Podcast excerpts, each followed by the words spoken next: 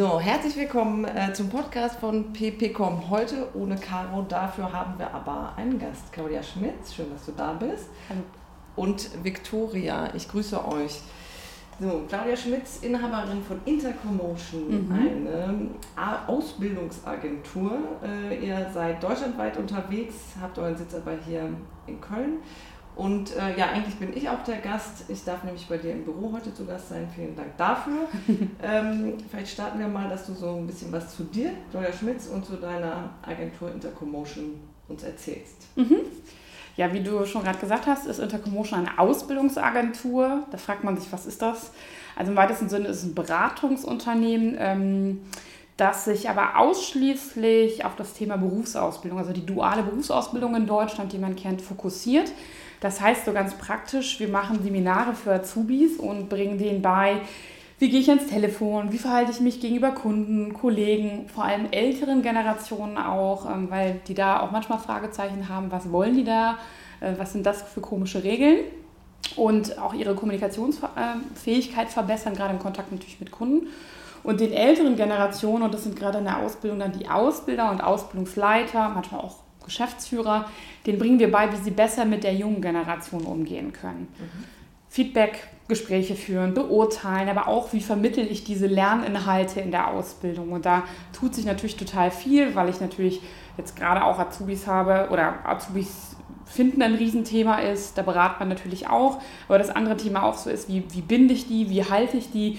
Und das kann ich eigentlich natürlich nur durch eine gute Ausbildung, die zielgruppengerecht ist, machen. Und ähm, da gibt es natürlich dann auch verschiedene Unterstützungsmöglichkeiten, ob es dann ein Vortrag zum Thema Generation Z ist oder wirklich auch die klassische Beratung oder wir denen beibringen, wie man vielleicht auch mit digitalen Tools ähm, so die Ausbildung einfach verändern und verbessern kann, auch zu einem anderen Rollenbild als Ausbilder. Mhm. Genau. Ähm, wie bist du zum Thema Azubi-Training gekommen? Was ja, also das ist ähm, eigentlich eine, im Nachhinein immer eine total offensichtliche ähm, Entwicklung. Ähm, ich habe nie eine Ausbildung gemacht, muss ich ganz ehrlich sagen. Äh, das, Im Nachhinein, wenn man mich fragen würde, was würde ich nochmal anders machen, würde ich, glaube ich, eine Ausbildung machen. Aber naja, ich habe halt Abitur gemacht und habe dann Erziehungswissenschaften studiert in Bielefeld. Ähm, und ja, habe in dem Studium eigentlich schon so eine Moderations-, Coaching- und Trainingsausbildung, also mehrere davon gemacht. Und habe im Studium eigentlich schon so mein Geld mit Trainings für Arbeitslose und für junge Zielgruppen, Studenten und auch Azubis schon teilweise verdient. Und das hat mir so gut gefallen, dass ich danach nicht in die Beratung und die Personalentwicklung gegangen bin, sondern sehr schnell nach dem Studium ähm, ja, mich selbstständig gemacht habe.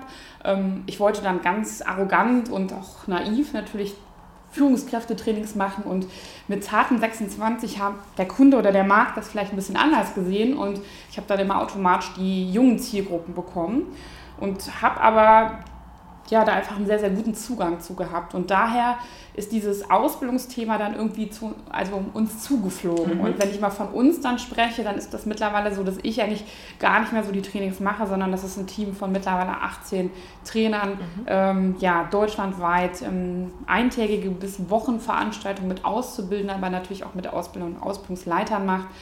Und ja, ich mir jetzt so für das Thema Generation Z und Digitalisierung in der Ausbildung stehe und da auch berate, beziehungsweise auch so der Kopf des Ganzen bin. Und natürlich auch immer so den Qualitätsstempel drauflege. So, ne? dass das, was hier aus Intercommotion kommt, dass ich da auch ähm, hinterstehe und mhm. drüber gucke. So, ne? genau. Okay. Ja. Also ich weiß, wir kennen schon ein bisschen länger, dass Kommunikation bei dir in der Arbeit auch sehr stark im Fokus ja. äh, steht. Das ist für dich auch so ein bisschen Dreh- und Angelpunkt. Ähm, kannst du uns mal einen optimalen Kommunikationsprozess schildern, wenn du an Azubis im Unternehmen denkst? Optimal ist natürlich immer schwierig. Ähm, also bei uns ist ja auch wirklich bei allen Themen Kommunikation steht dann so im Mittelpunkt. Also wenn ich darüber spreche, jüngere Generationen sollen mit Eltern, Älteren kommunizieren und Ältere mit Jüngeren, dann geht das eigentlich auch nur mit, also mit einer guten Kommunikation. Und ich finde, Grundlage ist erstmal, dass man egal ob ich jetzt ein Azubi bin oder älterer äh, ähm, Ausbilder, Ausbildungsbeauftragter, erstmal eine grundsätzliche Offenheit und Verständnis für das Gegenüber haben muss, auch für das andere Wertesystem.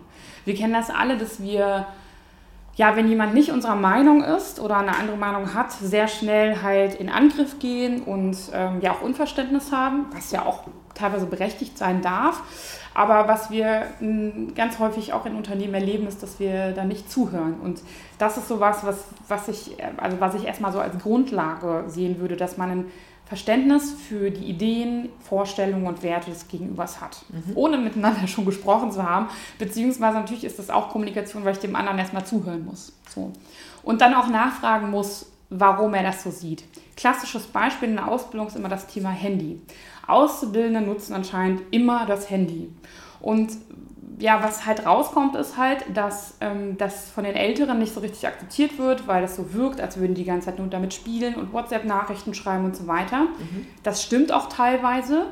Das liegt aber auch daran, und da muss ich die Jüngeren auch mal in Schutz nehmen, dass die Jüngeren zum Beispiel keine Uhr haben. Die haben keine Armbanduhr. Mhm sondern sie schauen da auf die Uhr. So, ne? Gerade bei technischen Azubis sitzen die ja nicht am Laptop, sondern das ist deren kurzer Blick auf das Handy und wir kennen es alle, dann sieht man, da ist was reingekommen, dann verhaspelt man sich mhm, und so mhm, weiter. Mhm. Das andere Thema ist aber auch, was ich sehr, sehr häufig erlebe, ist ein Art, eine andere Art von Lernen. Das heißt, die Jüngeren ähm, schauen auch auf ihr Handy, wenn sie mal einen Fachbegriff nicht verstanden haben und googeln den. Mhm. So. Und das sieht natürlich dann so aus, als würden sie mit dem Handy spielen. Ne? Sie könnten natürlich den Ausbilder fragen, aber Sie wissen, kennen den vielleicht noch nicht oder war sehr streng oder was auch immer, sind vielleicht auch unsicher, sind es so gewohnt und ähm, dann nutzen die das Handy für ganz andere Dinge als das, was der Ausbilder dann sieht. Mhm. Und ähm, da ist natürlich auch dann ein gewisses Verständnis, beziehungsweise vielleicht auch eine klare Regelung, hey, du darfst dein Handy gerne nutzen oder eben nicht, sondern nur in der Pause. Aber das komplett zu verbieten ist natürlich dann auch dann im Sinne der Kommunikation auch gar nicht sinnvoll, weil sie ja eigentlich was Sinnvolles damit machen, nämlich zum Beispiel recherchieren mhm. oder sowas. Oder jemandem anderen Azubi kurz schreiben, du, wo haben wir morgen, äh, in welchem Raum sind wir morgen in der Berufsschule oder müssen wir noch Hausaufgaben machen oder mhm. sowas. Das sind ja Dinge, die kann ich auch per E-Mail schreiben, aber die nutzen halt das Handy dafür. Ja. Ne? Genau. Wie die Schüler ja mittlerweile auch. Richtig, genau, ja. Okay, also, ähm, bei, also wir bei PPCom haben Kommunikationsprozesse vor allem so als klare Wege, äh, was jetzt äh, das Wissen oder die Information, um was mhm. auch immer es inhaltlich geht, äh, durch ein Unternehmen hindurch geht. Mhm. Ähm, gibt es sowas auch, wo man, oder ja, geben tut es das, aber äh, fällt dir da irgendwie ein klarer Unterschied ein, wo du sagst, wenn ich mit Azubis arbeite, dann brauche ich da irgendwie einen anderen Prozess oder dann sollte ich einen extra Kommunikationsprozess für Azubis anlegen. Würdest du da einen Unterschied machen? Ja, also ja und nein. Ne? Also ich glaube, das ist das gleich, wenn ich jetzt einen neuen Mitarbeiter in einer Abteilung habe, dann muss ich auch, ähm, oder der von einer anderen Firma vielleicht kommt, dann muss ich natürlich auch irgendwie anders ähm, Dinge ihm, also kann ich andere Dinge voraussetzen, als, sage ich mal, bei jemandem, der einfach intern die Abteilung gewechselt hat. Und das bei Azubis halt ist vielleicht das Besondere nochmal im, im Bereich Kommunikation, wenn du so das als Prozess beschreibst, dass sie, ähm, die haben noch, ich sage das immer so liebevoll, die haben noch keine Arbeitskompetenz. Mhm. Die wissen nicht, wie sie teilweise an Dinge herangehen, die ich vielleicht bei anderen voraussetze. Und das ist das Gefährliche, dass ich natürlich irgendwie vielleicht mal einen Auszubildenden habe, der irgendwie besonders fit war, der vorher auch schon Praktikum gemacht hat. Und das ist bei Azubis so, die haben bei die haben teilweise in der Bedienung von einem PC oder von kleinen Dingen oder von dem Thema die Wichtigkeit, warum man pünktlich zur Arbeit kommen sollte, nicht immer einen Bezug zu, weil sie, sag ich mal, wenn sie morgens zur Schule gekommen sind, dann ist der Bus vielleicht 20 Minuten vor Ausbildung, äh, vor Schulbeginn da gewesen. Das heißt, man hatte nicht das Problem. Es gab einen lauten Gong, der einen erinnert hat, jetzt geht's ab in die Klasse. Das ist natürlich mhm. im Arbeitsalltag ganz anders. Das heißt, äh, Kommunikation unterscheidet sich dann natürlich schon darin, dass man den viel mehr erklären muss, weniger voraussetzen kann mhm. und ähm, auch sehr, sehr individuell gucken muss, was bringt der eine schon mit und was der andere nicht. Das ist natürlich stark vom Elternhaus, aber auch von der, von der Vorerfahrung geprägt ist, ne? logischerweise. Ne? Ja. Also, bei einem kann ich mehr voraussetzen als bei dem anderen.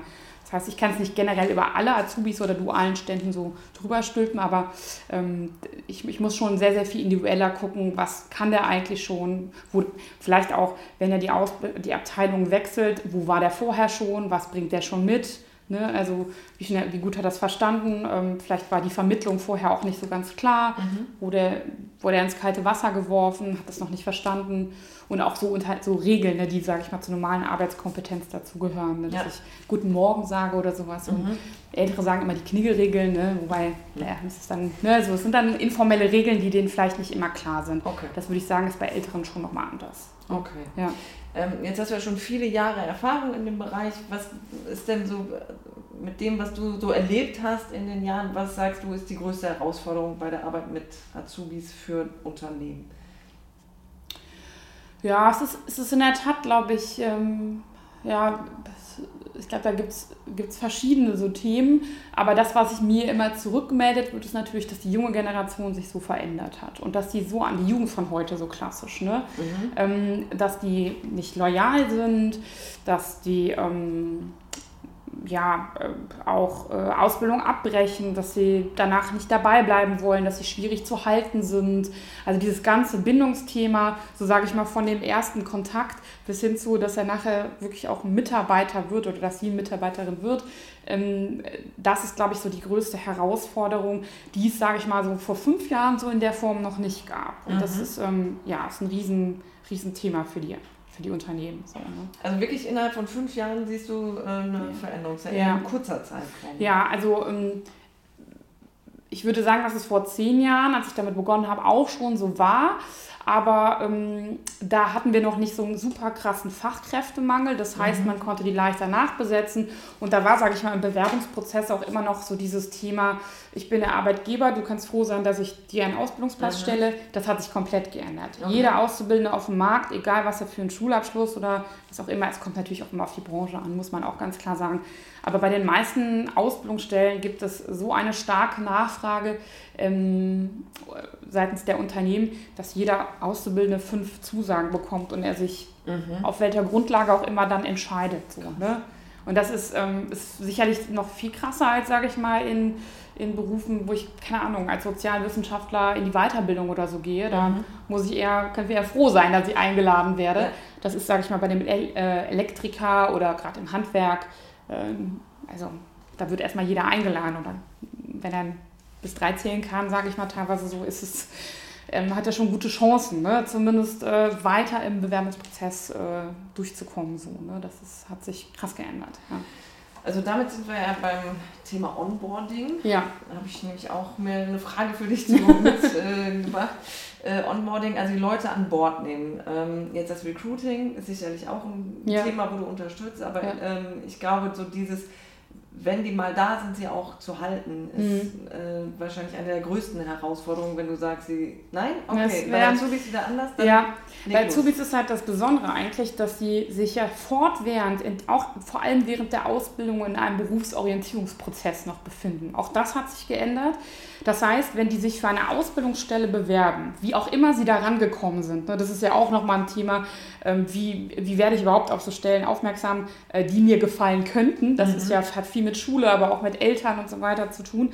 Ähm, dann beginnt ja eigentlich schon der Onboarding-Prozess. Man sagt so klassisch beginnt der Onboarding-Prozess bei einem Azubi natürlich, wenn er den Vertrag unterschrieben hat. Und das ist im Vergleich zum normalen Mitarbeiter natürlich an einer ganz anderen Stelle.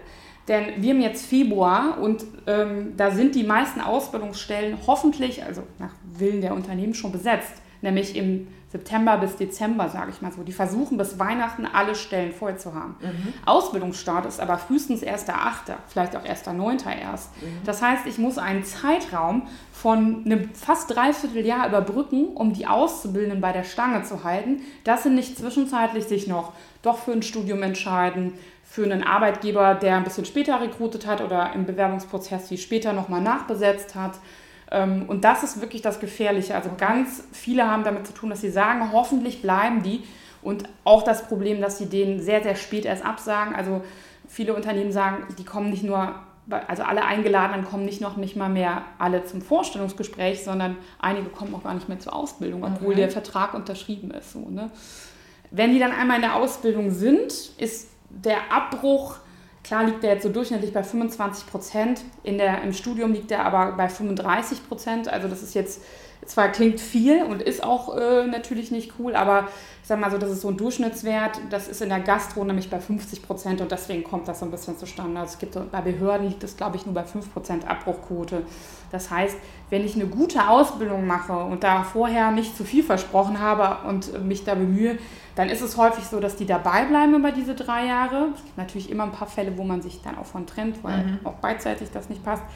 Aber eher das Problem dann wieder danach, ne? weil die, die fit sind und die oder sich zu höheren Berufen fühlen, die gehen mhm. studieren ähm, oder machen weiter und ähm, ja, oder suchen sich auch vielleicht an einer anderen Arbeitsstelle, wo sie mehr verdienen oder was wieder näher beim Heimatort ist oder was auch immer dann so die Themen sind. Also das heißt, vorher und nachher ist eigentlich ein Riesenthema. Okay.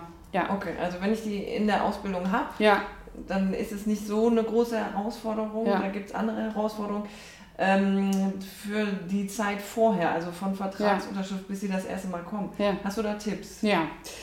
Also erstmal ist das, wie ich so gesagt habe, ist das ganze Thema ja ein Berufsorientierungsprozess und es ist auch ein Aufbau einer Beziehung eigentlich, muss man sagen. Also vom ersten Kontakt im Marketing über Vorstellungsgespräch, Vertragsunterzeichnung und dann das Dreivierteljahr beginne ich ja schon eine Beziehung zu, der, zu dieser Person. So, ne? Ähm, und je stärker die Beziehung ist, das ist der ultimative Tipp eigentlich, ähm, desto schwerer fällt es der Person natürlich nachher abzusagen oder nicht zu kommen. Mhm. Und da gilt es natürlich ganz klar, die Eltern mit einbinden, weil mhm. wenn die sagen, hey, guck mal, das war ein super Ausbildungsbetrieb, ähm, dann sind da schon mehr Leute involviert.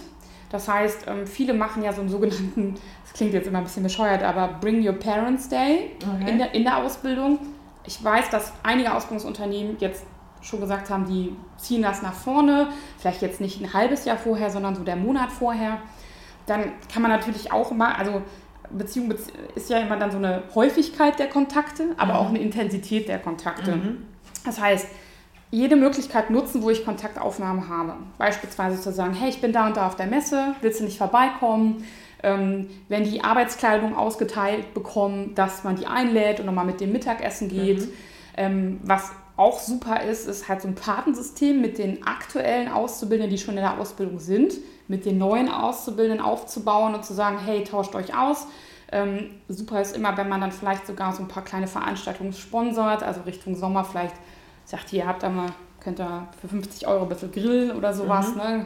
Kast Bier stellen und sowas und das auf dieser Ebene auch ähm, stattfinden lässt, weil es natürlich nochmal zwischen den Jüngeren auch nochmal ein bisschen einfacher ist. Ne? Die fragen ja auch nochmal ganz andere Sachen. Ja. Wenn jetzt der Ausbildungsleiter oder der Personaler sagt, so, wir haben jetzt hier nochmal gemeinsames Mittagessen, dann ist das ja viel offizieller, als wenn ich jetzt sage, ich gehe mit den Kollegen dann irgendwie ja. ähm, äh, was trinken oder ähm, gemeinsame Veranstaltungen. Ne? Also ähm, zum Geburtstag gratulieren oder auch zwischendurch, sage ich mal, Informationsmaterial äh, peu à peu zu verschicken. Vielleicht nicht den Ausbildungsordner, den sie am ersten Tag mit den Regeln irgendwie ähm, mhm. äh, hingeworfen bekommen, sondern dass man den schon in kleinen Teilen irgendwie die drei Monate vorher irgendwie ähm, verteilt. Genau, und dann regelmäßig natürlich, also immer wieder jede Möglichkeit nutzt, um den Kontakt aufzubauen oder immer wieder sich in Erinnerung ruft. Ne? Sagt, hier haben wir noch was, da haben wir noch was hier brauchen wir noch eine kleine Größe und so weiter. Ne? Mhm. Ne? Also, genau. Dann habe ich also viele Möglichkeiten als Unternehmer in Kommunikation zu bleiben. Ja. Ne? Also das ja. ist jetzt für mich kristallisiert sich aus, in Kommunikation ja. bleiben ist so das Auto. Und dann ähm, frage ich natürlich auch noch nach danach. Also die Ausbildung ist fertig, ich will den unbedingt übernehmen, weil ich habe den geformt, viel Zeit, Energie, äh, Herzblut reingesteckt, dass der so wird, dass er für mich perfekt ins Unternehmen passt. Was mache ich? ja, dann ist es eigentlich schon zu spät, ne? wenn der okay. mit der Ausbildung fertig ist. Weil dann ist er schon weg, ne? Also im, oder er bleibt, ne? Also die Ausbildung beginnt ja mit der oder endet ja mit der letzten Prüfung und dann ist der Ausbildungsvertrag automatisch beendet und auch das Arbeitsverhältnis. Okay.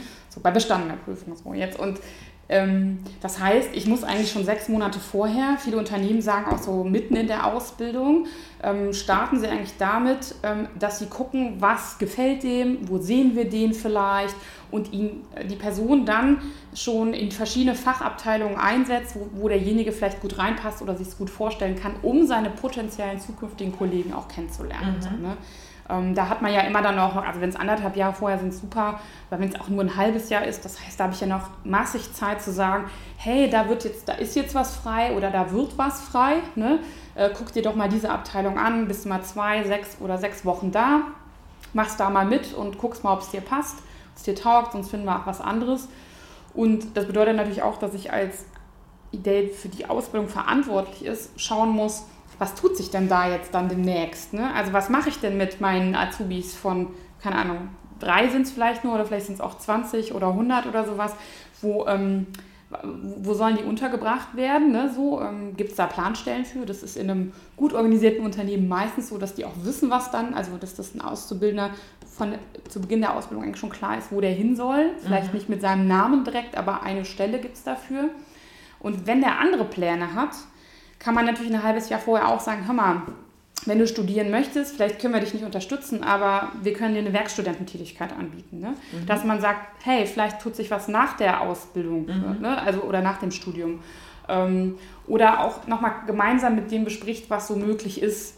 Weil es kann natürlich sein, dass der Azubi sieht, ähm, da ist jetzt eine Stelle in einem Fachbereich frei, kenne ich nicht, klingt irgendwie komisch, die Begriffe, die da gefordert sind, kenne ich nicht, mhm. dass man dem auch aufklärt, was da eigentlich zu tun ist und dass man zum Beispiel sagt, ja guck mal, wenn du zum Beispiel einen Meister machen willst oder willst Führungskraft werden oder was auch immer oder willst dich auf eine gewisse Stelle hin entwickeln in den nächsten zwei Jahren, gar nicht länger muss man planen, mhm. dann kann man auch sagen, guck mal, wenn du auf dieser Stelle vielleicht jetzt ein Jahr ausharst, da wird jetzt was frei, so, ne? Muss erstmal ein Jahr dabei bleiben, aber da tut sich dann was. Wir haben da einige, die jetzt wegen Alters äh, äh, Ruhestand oder sowas dann wegfallen mhm. oder im Mutterschutz gehen oder sowas. Da kommt jetzt was, vielleicht nicht sofort, weil es ja. kriegt ja kein Unternehmen immer sofort hin, im Juni äh, 1000 Stellen frei zu haben. Das ist ja schwierig auch zu reden, aber denen das zu erklären, was möglich ist. Mhm. So, ne? Und das finde ich, das könnten Unternehmen auch noch wirklich ausbauen, weil das versäumen die ganz häufig. Ne? Okay. Ne? Dass die auch dort während der Ausbildung nicht im Kontakt mit denen sind. Die sind dann in den Fachbereichen unterwegs und ja. Äh, ja, haben dann gar nicht mehr Kontakt zu dem, der eigentlich für die Ausbildung verantwortlich ist und da auch so einen Blick für hat. Ne? Und ähm, ja, und es gibt auch in Unternehmen teilweise auch so von oben festgelegte Übernahmequoten, die animieren den Ausbildungsverantwortlichen ja vielleicht auch nochmal zu gucken, okay. Mhm. Und, Aus und Übernahmequote ist dann zwei Jahre nach Ende der Ausbildung. Ne? Also das heißt okay. nicht nur ähm, mal ein Jahr Probezeit äh, nochmal geben und unbefristeten Vertrag, sondern wirklich, wer bleibt im Unternehmen. So, ne? okay. ja. Also ich denke jetzt so vor allem an Mittelständler oder kleinere Mittelständler, ja. für die ist das schon auch eine Herausforderung. Ja. Ne? Also ich meine, ich finde super, du hast mega viele Ideen, ja. was man alles machen kann. Sind ja auch Sachen, die man sicherlich umsetzen kann. Also ist ja kein Hexenwerk sozusagen. Ja, nicht, aber mehr. wann mache ich es? Während der normalen Arbeitszeit. Ich glaube, das ist so die größte Herausforderung. Ne? Also wenn ich entsprechend jemanden habe, der sich nur um Auszubildende kümmert, so, dann habe ich es organisiert. Wenn ich als äh, Inhaber des Ganzen auch das nebenbei irgendwie machen muss, ja. ist es wahrscheinlich eine große Herausforderung. Es ist eine große Herausforderung, aber beim, mein Gefühl ist halt, dass, es, dass man ja auch überlegen kann, beispielsweise, ähm, wenn wir jetzt mal diesen Onboarding-Prozess uns nochmal angucken, dass man sich auch, dass man auch die Azubis mit ins Boot holt ne? und sagt, hey komm, organisiert ihr doch jetzt ab Vertragsunterzeichnung regelmäßige Veranstaltungen. Kann denen Budget geben oder man kann denen sagen, hey, überlegt mal, überlegt euch mal was, was, was, was mhm. ihr machen könnt. Und wenn ich das cool finde, dann gebe ich euch Budget dafür. Mhm. So, ne? Also auch die Verantwortung Richtung Azubis ähm, abgeben. Das ist eigentlich immer was, was ich finde, dass ähm, gerade bei kleineren und oder kleinen Mittelständlern immer noch zu wenig gemacht wird. Mhm. Die Großen überlasten ihre Auszubildenden mittlerweile mit allen möglichen Veranstaltungen, aber die kleineren ja, ne, also man muss natürlich immer gucken, dass die auch noch Inhalte äh, mit haben, aber ich sag mal so, dass die zu den neuen Auszubildenden Kontakt aufbauen, das ist ja, finde ich, jetzt für die eigentlich wahrscheinlich auch was Schönes. Und ja. die kriegen auch mit, wow, das ist halt auch was Wertschätzendes, was trägt auch dazu bei, dass das Unternehmen halt ähm, ja auch die Auszubildenden findet, ne? genauso wie es sie auch auf Messen einplanen ja. kann. Ne? Das andere Thema ist natürlich, dass ich mir natürlich auch ganz bewusst mich für Ausbildung entscheiden muss. Das heißt, mhm. wenn ich sage, wir haben ein Nachwuchsproblem und wenn ich nicht ausbilde, dann habe ich in ein paar Jahren echt ein Problem. Mhm. Dann muss ich natürlich auch, sage ich mal, Fokus und damit meine ich auch Ressourcen darauf legen. Ja. Ne? Das können, das sind materielle Ressourcen, aber es sind natürlich auch dann personelle Ressourcen. Ja. Weil gerade in, also noch nicht mal bei, bei kleinen Unternehmen, auch bei größeren Mittelständlern gibt es manchmal nur eine Person, die für 150 Azubis zuständig mhm. ist. Und dass das dann irgendwann auch gerade mit dem erschwerten Azubi-Marketing, dass ich nicht, wenn ich ein Gespräch führe, direkt jemanden habe, ähm, dass, dass das auch herausfordernd ist, da muss ich auch einfach mehr Ressourcen reinstecken. Ja. Ne? Und ähm, da muss ich mich bewusst für entscheiden. Ne? Ähm, denn der Auszubildende oder der Schüler hat Auswahl. Ne? Ja. Und da kann ich, ähm, kann ich mir das überlegen, was es mich vielleicht auf lange Sicht auch kostet, wenn ich da keinen finde ne? Ja. und der dabei bleibt. Ne? Ja, so. das stimmt natürlich. Wenn ich mich nicht drum kümmere, dann tut es am Ende noch mehr weh. Genau, Zweifel. ja, ja, genau, auf längere Sicht dann so. Ne? Wenn ich das, also die meisten, die ja ausbilden, machen das ja nicht einfach nur so, weil sie so ein bisschen soziales Engagement machen, sondern mhm. weil sie natürlich auch einen Plan haben und weil sie auch die Hoffnung haben, da ihren eigenen Nachwuchs auszubilden. Ja. Und ich sag mal so, bei vielen Berufen gibt es ja auch gar keine, gar keine Person mehr auf dem Markt, die ich finden kann, sondern ich muss selbst ausbilden. Und da geht es auch nicht darum, jetzt sich komplett nach den Jugendlichen dann zu richten, sondern eher zu gucken, okay, was kann ich eigentlich tun mit dann gar nicht so großem Aufwand, was ist vielleicht, was sind so ein paar Dinge, die ich tun kann, dass äh, ja, die Ausbildung inhaltlich besser wird und dass die sich gut betreut fühlen. Und da kann ich die Azubis sehr, sehr stark mit einbinden und sagen, mhm. hey, komm, überleg doch mal, was können wir tun und die da wirklich auch als in Form von internen Projekten ganz stark mit ähm, ja, weiter auch bilden. Ne? Ich meine, wenn die sich dafür verantwortlich sehen, dann geht vielleicht mal was schief, aber ähm, nur so lernen sie auch selbst ja später in ihrem ja, Arbeitsalltag ähm, ja, sich, sich selbst verantwortungsvoll ja. um was zu kümmern. Ja, ne? so. lernen noch was ja. dabei. Ja, richtig, ja. Ähm, ein anderes Thema, was in der Arbeitswelt gerade so als Schlagwort rumgeistert, ist Fehlerkultur. Mhm. Ähm, also da weiß ich, dass die Unternehmen sich grundsätzlich noch sehr schwer damit tun. Äh, das ist natürlich vor allem Managementfrage. Ich könnte mir aber vorstellen, gerade wenn ich mit Azubis arbeite, ist ja. es noch herausfordernder, weil ähm, jemand, der so auf Augenhöhe, vielleicht mein Alter, mein Ausbildungsgrad ist, mit dem irgendwie einen Weg zu finden, zu sagen, okay, wir sprechen jetzt mal offen über Fehler und lernen aus unseren Fehlern. Ja ähm, ist was anderes, als zu sagen, das ist jemand Junges, der noch zu mir ausschaut, dem ich was beibringen ja. soll, für den ich die Verantwortung habe. Wie gehe ich da mit Fehlern um? Was hast du da für Erfahrungen? Wie gehen so Manager äh, im, mit Azubis und dem Thema Fehlerkultur um? Ja, das kommt, wie du schon sagst, sehr stark auf die Unternehmenskultur an. Ne? Ähm, also ich würde sagen, ich mache da zwei Beobachtungen. Das eine Thema ist, dass man immer wieder sagt, Fehler sind gar kein Problem. Ob es jetzt bei Azubis sind oder Ausbildern oder was auch immer. Das berichten übrigens auch die Ausbilder, dass die halt sagen, dass man ihnen immer sagt, das ist kein Problem. So, ne? Also es wird so offen gelebt äh, oder offen gesagt. Gelebt ist aber was anderes. Ähm, ich stelle zum Beispiel fest, das finde ich total faszinierend, es gibt Beurteilungsbögen für Azubis. Immer wenn sie im Fachbereich, also wenn sie einen Fachbereich abgeschlossen haben, mhm. werden sie von dem Ausbildungsbeauftragten, der den Fachbereich dann ihn da betreut hat, werden sie beurteilt nach gewissen Kriterien. Und die Tendenz bei super vielen Unternehmen ist, also durchweg, denjenigen besonders positiv zu bewerten. Mhm. Das ist natürlich schön. Dann kommt der Auszubildende aus dem Fachbereich raus, denkt, wow, super, ich bin der Geiz, der Hecht im Karpfenteich ne? so, und so weiter. Jetzt, wenn man sich die Bögen dann anguckt, weiß man natürlich, ja, die sehen irgendwie alle ähnlich aus. Das sind ja tolle Auszubildende. Also die müssten ja, also warum bilden wir eigentlich noch aus? Die könnten wir direkt einstellen. So, ne? Mhm. so toll sind die bewertet.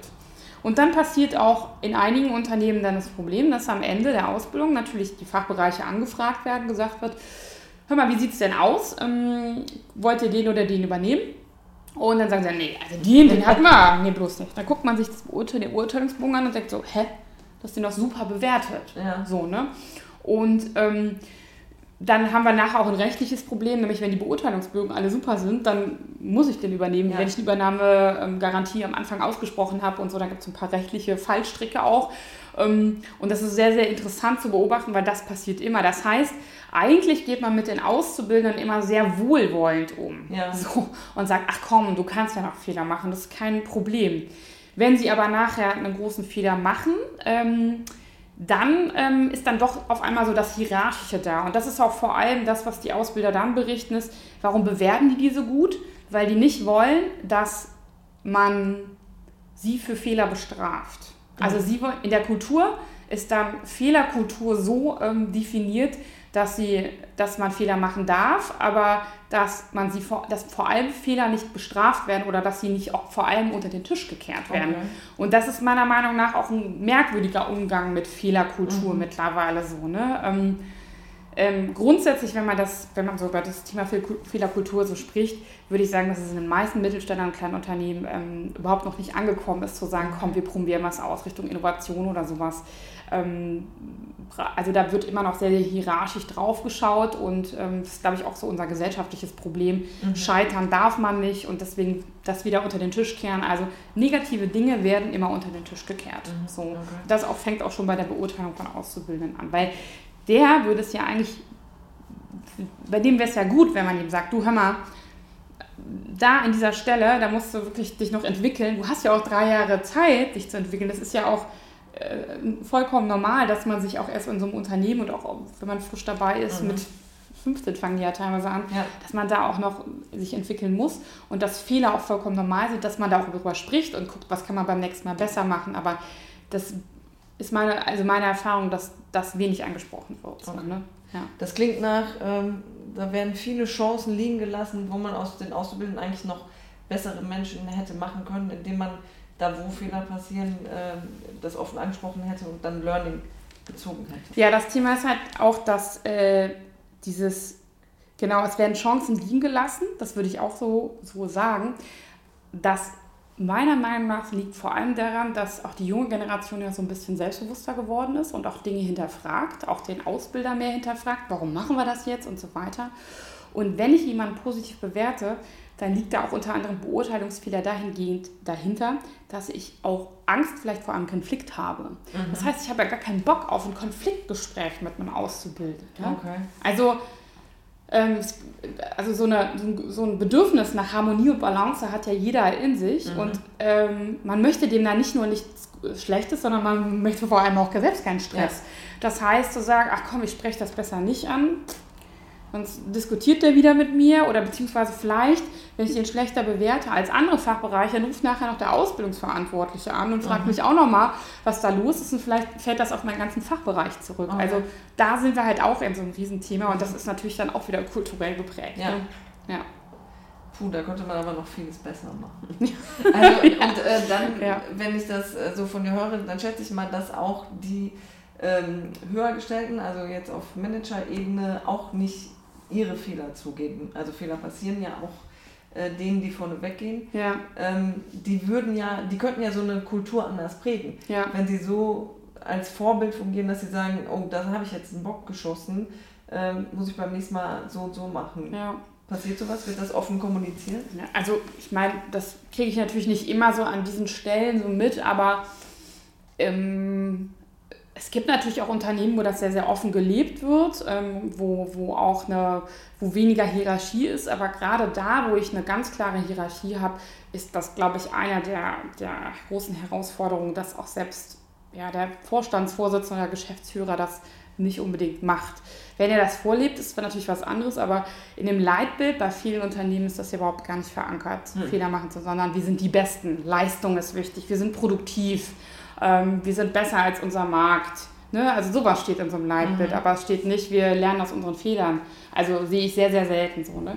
In Unternehmen, wo es, sag ich mal, wo, ähm, ja, wo neuere Arbeits-, also äh, genau so eine neue Arbeitswelt irgendwie schon so langsam einfließt oder wo auch Hierarchien aufgebrochen werden, da ist das sicherlich auch ähm, also ein großes Thema, ne? Umgang mit Fehlern und vor allem auch ähm, ja, mal Prototypen testen, äh, mal gucken, mhm. ähm, nicht was Neues ausrollen, bevor man sich am Markt ganz kurz getestet hat. Das, da gibt es natürlich auch viele, die sind aber eher dann so im IT-Bereich unterwegs, mhm. weil das da natürlich, also, also der klassische Mittelständler ähm, oder kleinere Unternehmen, das also habe ich kriege ich mit, dass es da wenig gibt. Ich möchte das nicht alle über ja, einen Kamm scheren. Ich, ich habe nach deiner ja, Perspektive gefragt. Aber grundsätzlich ist so, äh, dass das, ähm, ja, das ist noch, dass da noch viel zu tun wäre, was das Thema angeht. Ne? Okay. Ja. Könnte also auch eine Chance für Mittelständler sein, da äh, ein Alleinstellungsmerkmal Auf jeden Fall. Also ähm, gerade wenn man auch regional viel Konkurrenz hat um ja. Personal oder sowas ähm, oder auch um auch das Thema mit Kunden, so, ne, dass man ein Problem mit Kundenzufriedenheit hat. Ich finde, das ist immer auch so ein Thema, dass äh, man häufig mitbekommt, äh, ich ähm, hab, bin dann selbst Kunde und kriege mit, okay, das ist aber ein komischer Umgang mit mir als Kunde, obwohl ich nur eine Nachfrage hatte. Und dann mhm. werden Fehler ja auch auf Kollegen geschoben mhm. oder auf äh, die Stadt. oder äh, das, ne, die Stadt ist immer für alles, ist halt immer an allem schuld ne, oder hier oder sowas. Ne? Also das ist schon, das ist wirklich dann schon, das ist dann so tief in so einer DNA mhm. drin, ne, dass selbst, ich stelle das auch immer wieder fest, selbst wenn man mit den Auszubildenden einen offenen Umgang hat, die kommen ja super unverbraucht da rein, halbes Jahr und die sind, die haben die gleichen Sprüche drauf ja. wie die anderen. Was kann ich gegen dich tun? ist dann so eine, okay. das ist dann schon so eine Aussage, ne? Ja. Also ich halte mal fest, Unternehmenskultur ist ganz wichtig, äh, die aktiv zu prägen. Ja. Das ist auch was, was wir auch immer wieder sagen. Mhm. Ich glaube, in deiner Branche ist das ganz große Thema aber äh, der Generationskonflikt. Mhm, ja. Der, also, ne, du hast es eben schon ein paar Mal auch angesprochen, die junge Generation, die ist vielleicht selbstbewusster, die hat äh, ganz andere Umgangsformen mit dem Handy zum Beispiel, hast du gesagt. Also da sind ganz viele Unterschiede. Ich habe mich gefragt, ähm, wie war das denn wohl so vor 30 Jahren? Also war das da schon das Gleiche? Also eigentlich äh, ist doch dieses die Jugend von heute und ja. wir hätten das früher nicht so gemacht. Das haben ja unsere Eltern ja. und unsere Großeltern schon ja. gesagt.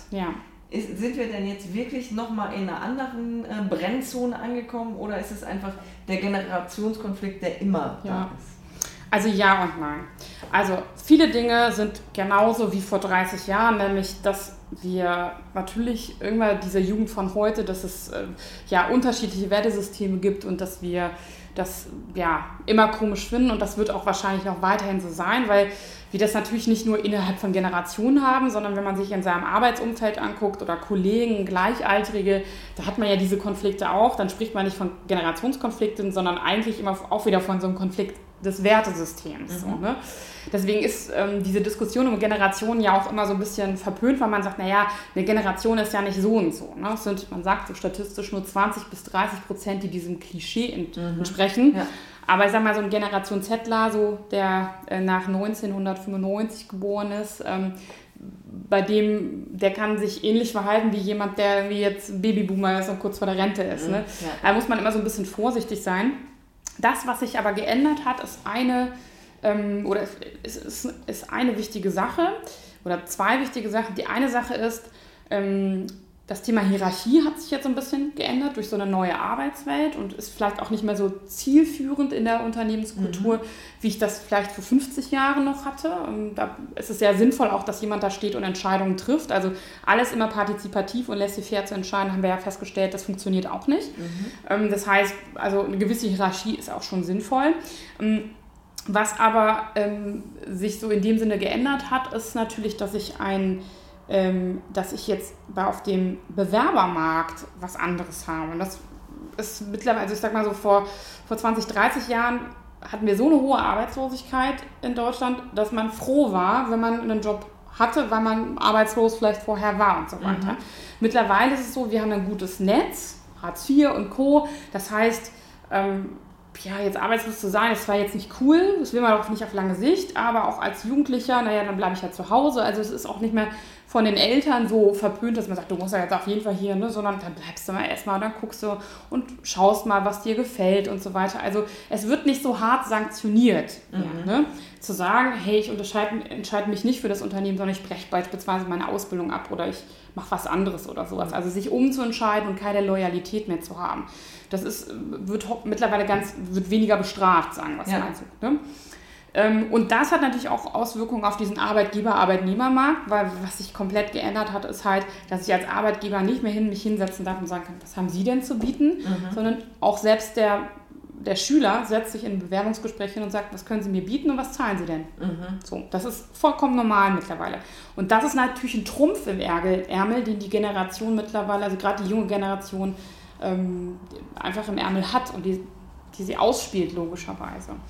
Und weiteres Thema ist natürlich dann auch das Thema mit der Digitalisierung, ähm, dass wir eine Generation jetzt haben, die von null Jahren auf mit oder an mit dem Thema Handy, Tablet, mhm. PC und so weiter groß geworden ist, einen viel, viel intuitiveren Umgang damit hat und ja, eigentlich, und das ist halt so ein bisschen neu in der ganzen Zeit, den Älteren was beibringen kann. Das macht sich in der Ausbildung beispielsweise dann bemerkbar, wenn ich an Excel sitze und schnell den Shortcut ergoogelt habe und der Ältere das seit Jahren irgendwie so macht, wie er das mal immer gemacht hat, weil er gar nicht auf die Idee gekommen ist zu googeln. Mhm. Ähm, oder dass der ähm, Ausbilder irgendwas erzählt, beispielsweise in der Ausbildungswerkstatt erzählt über irgendein technisches Gerät was, der Azubi googelt währenddessen und sagt, nee, stimmt nicht. Mhm. So, ne?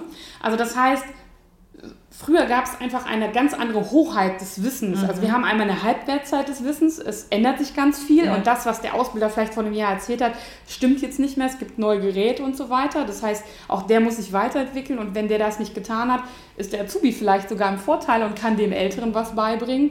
Gerade was den Umgang mit, sag ich mal, technischen, also so digitalen Medien angeht, sind die natürlich sowieso ein bisschen intuitiver mit dabei.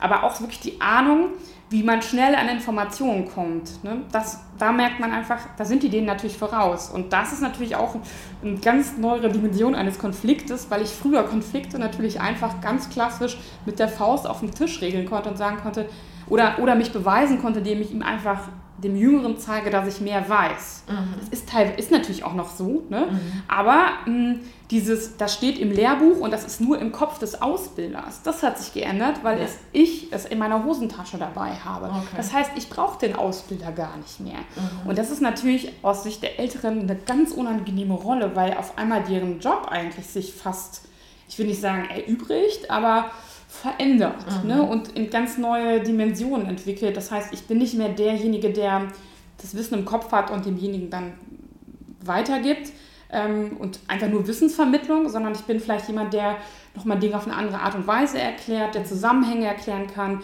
der auch Aufgaben stellen kann, sodass derjenige besser vorbereitet ist und so weiter. Aber mhm. ich bin mehr so der Lernbegleiter, sagt man, und der Technikfreak, der sich mit der E-Learning-Plattform auskennt, als dass ich unbedingt wissen muss, wie, keine Ahnung, das Gerät oder die Maschine bedient wird. Das mhm. muss ich als Ausbilder also immer weniger. Ne? Ich will nicht sagen, dass es ausgeschlossen ist, aber ich muss es immer weniger.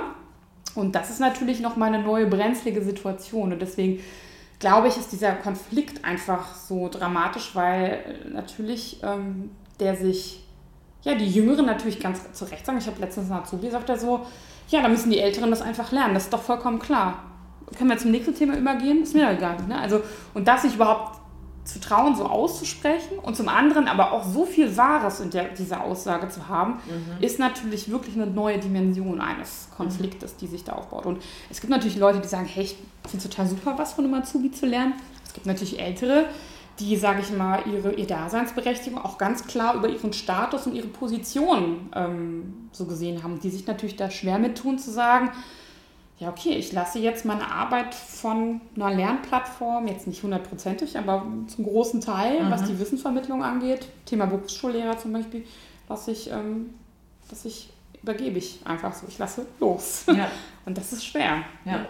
ja. Aber ähm, das klingt jetzt eigentlich auch wieder nach einer Chance, nämlich äh, dass wir alle eigentlich nur noch besser werden können, weil der Anspruch viel größer ist. Ja, ne? natürlich. Also, wenn ich dich so höre, denke ich so, Gott, die Ausbilder, die müssen ja schweißgebadet und äh, ängstlich zur Arbeit gehen mittlerweile, aber äh, andererseits hast du dann auch schon wieder Lösungen genannt, dass sie sich ja. halt anders jetzt verstehen als den Begleiter, nicht mehr als den Fachwissenvermittler. Ja. Ähm, und der junge Azubi, der sagt, ja, da müssen die Alten das lernen.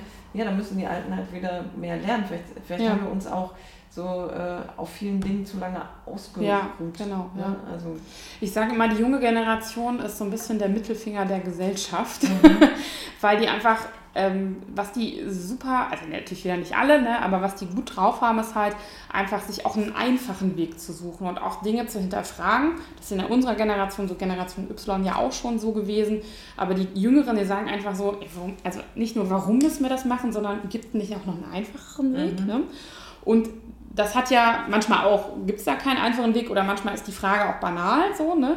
Aber ähm, äh, bietet natürlich auch die Chance zu sagen, ja, nur weil wir es immer schon so gemacht haben, heißt das ja nicht. Und nur weil der Ausbilder jetzt 30 Jahre lang da in der Ausbildungswerkstatt gestanden hat und immer das jeden Tag das Gleiche erzählt, mhm. heißt das ja nicht, dass es unbedingt besser ist. Ne? Mhm. Ne? Gerade mit den neuen technischen Möglichkeiten, die wir so haben. Ne? Wie gesagt, er wird nicht aufgelöst und es wird wahrscheinlich auch nicht weniger geben, sondern eher noch mehr, die mehr so sozialpädagogisch und an der persönlichen Entwicklung mhm. arbeiten werden ähm, oder auch an den Rahmenbedingungen oder auch nochmal schauen, welche neuen Kompetenzen brauchen wir denn in der Zukunft? Digitale Kompetenzen, Prozesskompetenz, Veränderungsbereitschaft. Und dass sie, dass Lernaufträge eher so, sage ich mal, in größeren Lerneinheiten sind, dass sie sich, dass sie gerade diese Kompetenzen erlernen und weniger das Wissen. Und das ist natürlich in der Tat eine Chance. Aber was in der Ausbildung gerade passiert ist, dass, es natürlich einige gibt, die da auch bereit sind, das zu tun, aber es gibt auch viele, die sagen, ich habe letztens mit einer Ausbildung gesprochen, die sagte, Verschmitz, ich bin 50. Aber ich dachte, das muss ich nicht mehr. So, ne? Muss ich nicht mehr. Bin vor der Rente, muss ich nicht mehr. Das mache ich nicht mehr. Ich, ich denke, was auch immer ich nicht mehr mache, aber ich mir ja, okay, da geht es jetzt um Social Media Marketing, da kann man nochmal drüber sprechen, aber das muss, ne, so, ne? Ja. Aber so dieses Thema, ähm, ja, auch nochmal zu überlegen, ähm, ob das mit, dem, mit der Ausbildung vielleicht auch ein bisschen einfacher geht. Ne? Und gerade wenn wir darüber, darüber sprechen, Ressourcen sind ein Riesenthema, die ganzen Azubis zu betreuen, alle klagen und stöhnen. Ne?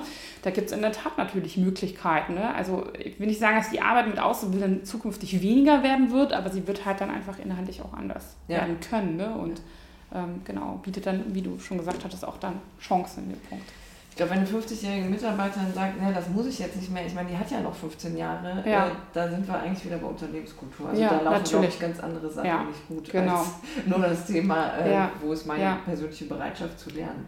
Aber die, die junge Generation, das sage ich auch immer so ein bisschen der Mittelfänger der Gesellschaft, die sagen einfach, sorry, aber den Stress, den tue ich mir nicht an. So, ne? Also um es mir jetzt mal übertrieben zu sagen und sagen einfach, hey, also ähm, das ist ja gut und ich kann ja, also die, die rütteln so ein bisschen diese Unternehmenskultur damit auf, ne? weil sie auch diesen Trumpf haben, das muss man natürlich klar sagen, wenn sie den nicht hätten mit dem, mit dem, mit dem Personalmangel, den, den man im, im Unternehmen immer wieder hat, wäre das vielleicht noch ein bisschen anders geschichtet, aber die, die sagen einfach so ganz ehrlich, also was macht ihr euch so für so einen Stress und mhm. warum seid ihr nicht mehr miteinander und ähm, warum werde ich nicht mit einbezogen und so. Ne? Also da merkt man einfach, die rütteln da sehr, sehr viel auf. Ne? Und mhm das sehe ich auch als Chance. Ne? Das ist aber auch herausfordernd, weil ich habe auch mit den Auszubildenden zu tun und bin da auch nicht immer so ganz. Also ich bin, ich bin jetzt auch manchmal schweißgebadet. Ich bin manchmal auch schweißgebadet und denke mir so, puh, also ja, ist nicht einfach, muss man ganz klar sagen. Ne? Also man wird immer, auch jetzt so als Trainer in diesem Fall, dann, wenn wir Azubi-Trainings machen, wird man auch viel mehr in Frage gestellt. Dann mhm. erzählt man was und sagt jemand, nö, Glaube ich nicht. ja, okay, gut. Fangen wir nochmal von vorne an. also das, ich, das, das, erlebe ich auch erst so in den letzten drei, vier Jahren, dass dann auch Teilnehmer, so Azubis dann sagen, ja, glaube ich nicht. so, warum nicht? nee, nur weil du jetzt der Trainer bist und 15 Jahre älter oder sowas, heißt das noch lange nichts. Ja. So würden sie es nicht sagen, ja. aber sagen, nee, glaube ich, nicht. Glaub ich nicht.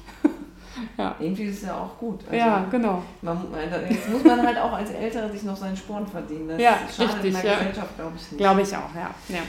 Okay, mein letztes Thema hast du eben mir fast schon vorweggenommen. Da habe ich mich kurz erschrocken, aber ich glaube, ich kann es doch noch anwenden. ähm, neue Medien- und Kommunikationstools. Ja. Also du bist noch nicht auf das gekommen, was ich von dir dazu hören will. Äh, du hast ja schon gesagt, die jungen Generationen, die werden damit groß. Ne? Die ja. Babys können die iPads besser bedienen als die Mütter. Ja. Das, also ne, je nachdem, Mit, wie alt die ja, Mutter aber klar, ist. Aber ja, das habe ich alles schon erlebt. Ähm, wie ist es denn mit den Unternehmen? Haben die mal langsam einen Schritt in die Richtung gemacht? Kommen die da langsam mit? Oder ist das immer noch dieser Unterschied, dass nur die Azubis es drauf haben, mit was, was ich alles Tolles mit dem Handy machen kann? Mhm. Ja, da muss man ein bisschen vorsichtig sein, weil okay. die Auszubildenden gehen intuitiv an das Thema, mm, ja, so diese digitalen Medienarten dran. Also sie sind damit groß geworden, wie du es gesagt hast. Und die verbringen viel, viel Zeit mit ihrem Handy, ähm, sind auf verschiedenen Social-Media-Plattformen unterwegs. Ähm, das heißt aber noch lange nicht, dass sie halt eine digitale Kompetenz haben, die die Unternehmen benötigen. Mhm. Also ich würde, ich sage immer so liebevoll, die haben eine Wischkompetenz, aber keine digitale Kompetenz. Mhm. Ähm, das merkt man zum Beispiel daran, dass die halt ähm, wissen, wie man ein Video dreht, ähm, dass sie dir sagen können, wie man einen Beitrag in einer gewissen Social Media Tool teilt, auch wissen, welche Hashtags man wo benutzen muss. Also wenn man sie gerade im Marketing da einsetzt, dann sind die da gut dabei.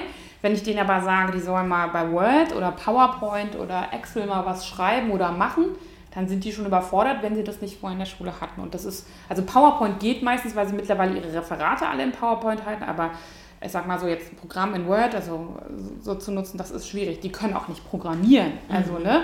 Also das, was wir mit digitalen Kompetenzen, auch das Thema Datensicherheit ne? und so, mhm. ähm, so eine Prozesskompetenz, wie funktioniert eigentlich ein Computer, ähm, die können ja nicht auseinanderbauen und dir sagen, was, was da drin ist. Ne? Also die haben da vielleicht einen ihren oder näheren Bezug dazu, aber das heißt nicht, dass sie ähm, dass sie das alles können. Und sie sind vielleicht, wenn ich denen zum Beispiel ein neues Tool vorstelle, sind die in der Intuitiv also sind sie intuitiver im Umgang und können sich das schneller aneignen. Also so ein Beispiel ist, wir machen immer so ein Online-Quiz mittlerweile in unseren äh, Seminaren. Das heißt, wir haben so langweilige Themen wie Datensicherheit, Knigge, so aus Sicht der Azubis natürlich mhm, langweilig. Ja. Und das machen wir immer in Form eines Quizzes, wo sie auf ihrem Handy das quasi damit, da müssen sie mit abstimmen. Ne? Und die Fragen sind auf dem, auf dem Rechner zu sehen. Mhm.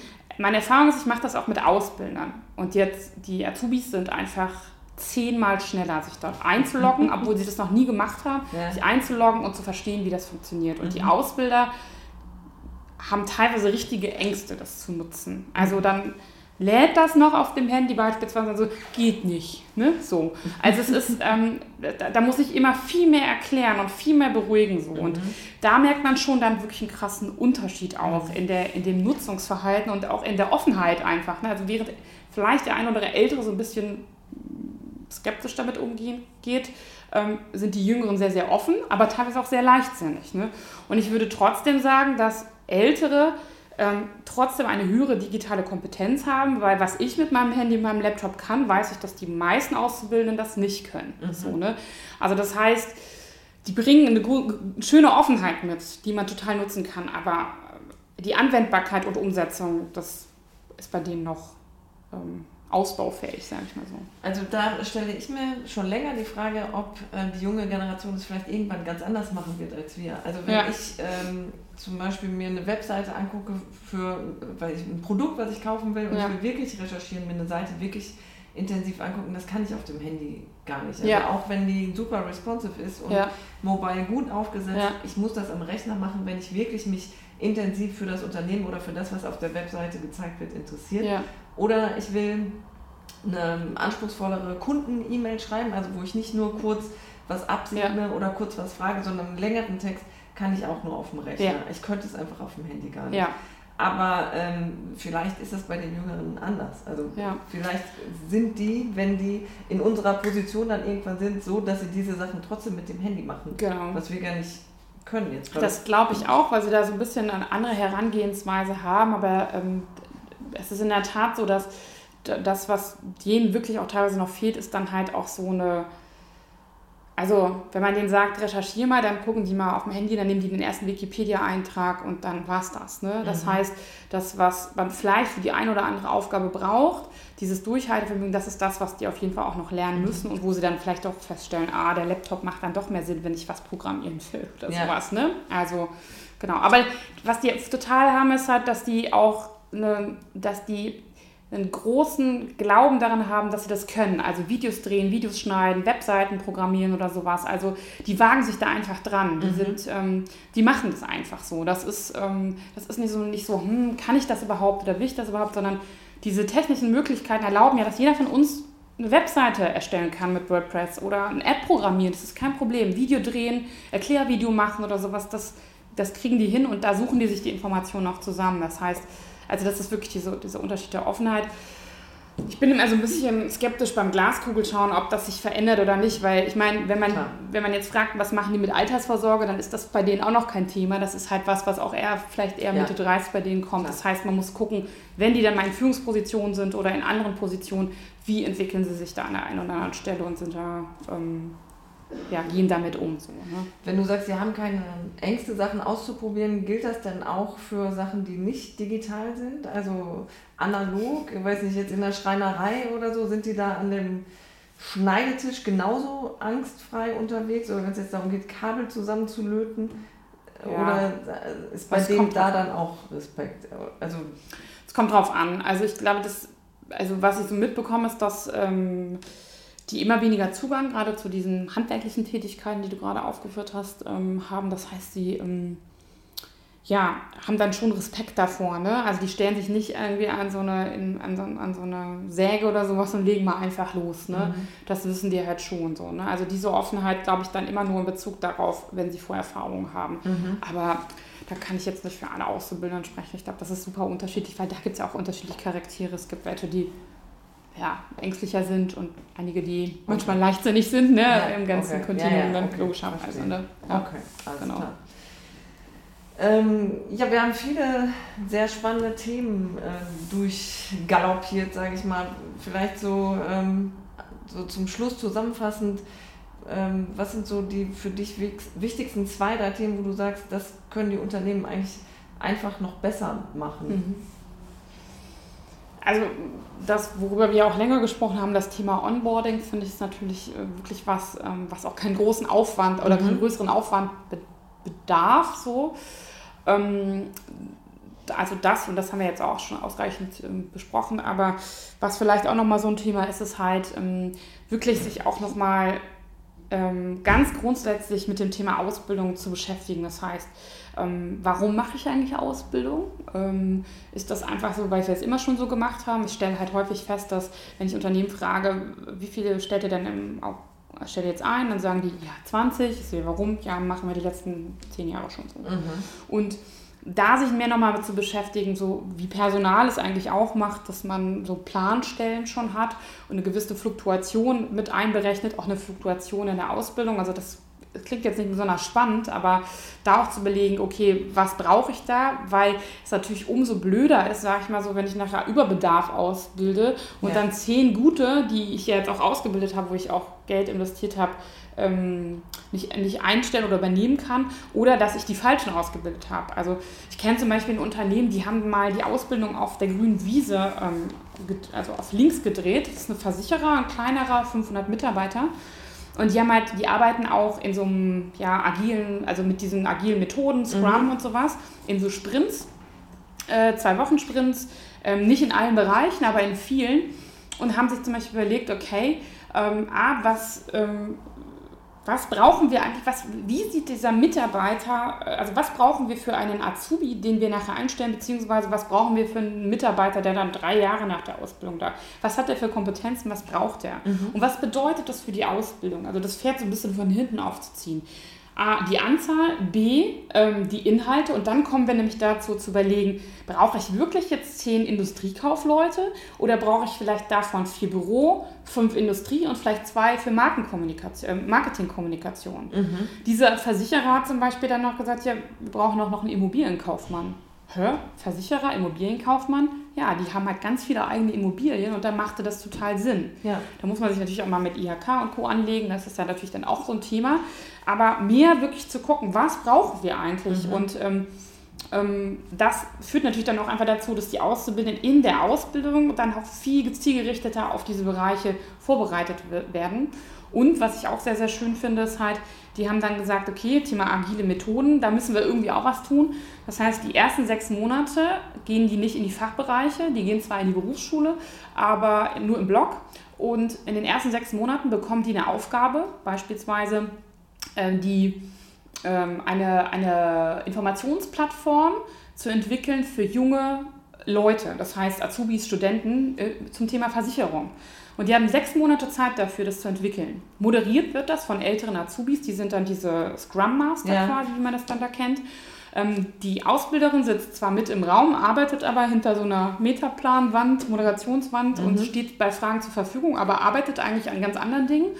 Und die Auszubildenden über alle Ausbildungsjahrgänge, oder nicht alle Ausbildungsjahrgänge, sondern Ausbildungsberufe hinweg, ja. arbeiten in den ersten sechs Monaten nur an diesem Projekt und müssen, und die haben dann, also ich habe es ja jetzt gesehen, haben eine Plattform entwickelt, wo sie die Webseite selbst programmiert haben, ähm, Videos gedreht haben, Videos eingesprochen, Informationen zur Verfügung gestellt haben, im Haus rumgelaufen sind und nach, also die haben ja gar keine Ahnung von Versicherung, ja. Informationen gesucht haben ähm, und Interviews auf, am Markt gemacht haben und sowas alles. Und da kann man sich natürlich vorstellen, was die in den sechs Monaten gelernt haben. Und dann sind die natürlich super vorbereitet auch für die Fachbereiche dann. Ja. Also auch da nochmal zu überlegen, die Art und Weise, wie wir ausbilden, ja. macht das überhaupt noch so Sinn, nur mhm. weil wir es immer so gemacht haben und brauchen die nicht andere Inhalte oder vielleicht auch ganz andere Methoden? Ne? Ähm, das ist so ein Thema. Das muss nicht unbedingt digital sein, sondern es kann in der Tat wirklich dann wie diese Kreativwerkstatt sein oder ähm, vielleicht auch nochmal ganz andere ja, Workshops oder Einsatzorte. Ne? Ja. Also da nochmal viel mehr zu gucken, was braucht man anstatt so von diesem typischen, ja, im ersten Jahr macht er das, im zweiten Jahr macht er das, Aha. sondern da einfach nochmal auf der grünen Wiese zu überlegen. Ja. Das, glaube ich, haben viele Unternehmen einfach nötig. So, ne? Okay. Ja, auch um die Ausbildung aufzuwerten. Ja. Ne? Das ist ja das Thema. Ne? Also wie finde ich Azubis, indem ich mir natürlich auch Gedanken über eine gute Ausbildung mache ja. und sie nicht einfach nur 0815 anbiete. Okay. Back to the basics. Ja. Quasi. Ja. Okay, dann äh, sind wir damit am Ende. Ich äh, bedanke mich bei dir. Es war super interessant. Ich habe ganz viel mitgenommen und ähm, ja, ich glaube, jetzt verabschieden wir uns. Wir verabschieden uns und ähm, mach's gut. Ja, danke dir.